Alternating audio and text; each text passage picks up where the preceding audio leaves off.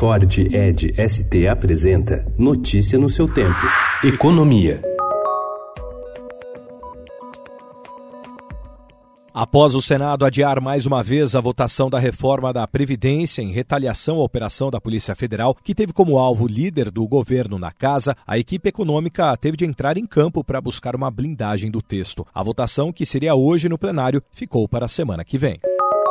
O presidente do Senado, Davi Alcolumbre, votou para derrubar todos os vetos do presidente Jair Bolsonaro que proibiram a franquia gratuita de bagagem em voos domésticos. Os itens foram vetados pelo Planalto com a justificativa de que a franquia mínima afasta o interesse de empresas estrangeiras investirem no setor. A sessão do Congresso foi encerrada sem a votação, em separado do veto à gratuidade da bagagem.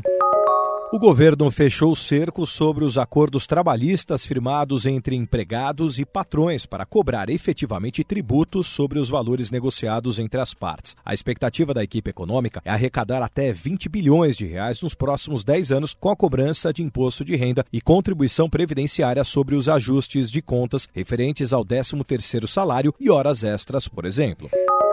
A Comissão de Assuntos Econômicos aprovou ontem os nomes de quatro conselheiros indicados ao Conselho Administrativo de Defesa Econômica, o CAD. A previsão é que o plenário do Senado analise as indicações hoje. Os indicados têm que ser aprovados pela Casa antes de serem nomeados pelo presidente. A ata sinaliza novo corte dos juros no Comitê de Política Monetária, Copom. No mercado, a expectativa é de novo corte da Selic em meio ponto percentual em outubro. Reforçada pelos impostos pagos em reorganizações societárias de grandes empresas estatais, a arrecadação federal alcançou quase 120 bilhões de reais em agosto. É o melhor resultado para o mês desde 2014. Notícia no seu tempo. É um oferecimento de Ford Edge ST, o SUV que coloca performance na sua rotina até na hora de você se informar.